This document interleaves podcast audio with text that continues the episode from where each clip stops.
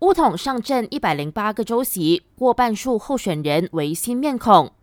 随着六州选举提名日进入倒计时，国政兼乌统主席拿督斯里阿莫扎西宣布，乌统确定会上阵两百四十五个州议席中的一百零八席，相当于百分之四十四点零八的席位。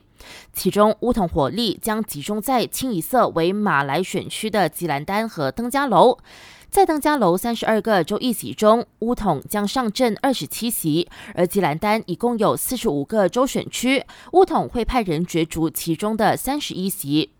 阿莫扎西表示，他们在来临州选派出的候选人有百分之六十三都是新面孔，只有百分之十八是首土的原任州议员，其余的则是曾经参选的领袖。值得一提，早前一直被盛传会上阵雪州选举的投资、贸易及工业部长东姑塞夫鲁，并没有出现在乌统的候选人名单。那虽然无缘出战，但塞夫鲁接受当今大马的访问时表明，愿意为国政和西蒙的候选人助选，因为身为乌统最高理事，他希望乌统能够在雪兰莪站稳脚步。在乌统宣布候选人的当儿，国盟昨晚也在吉兰丹哥打巴路举行万人祈祷集会，以祈求在来临州选高奏凯歌，场面非常盛大。而出席者也包括前首相敦马哈迪。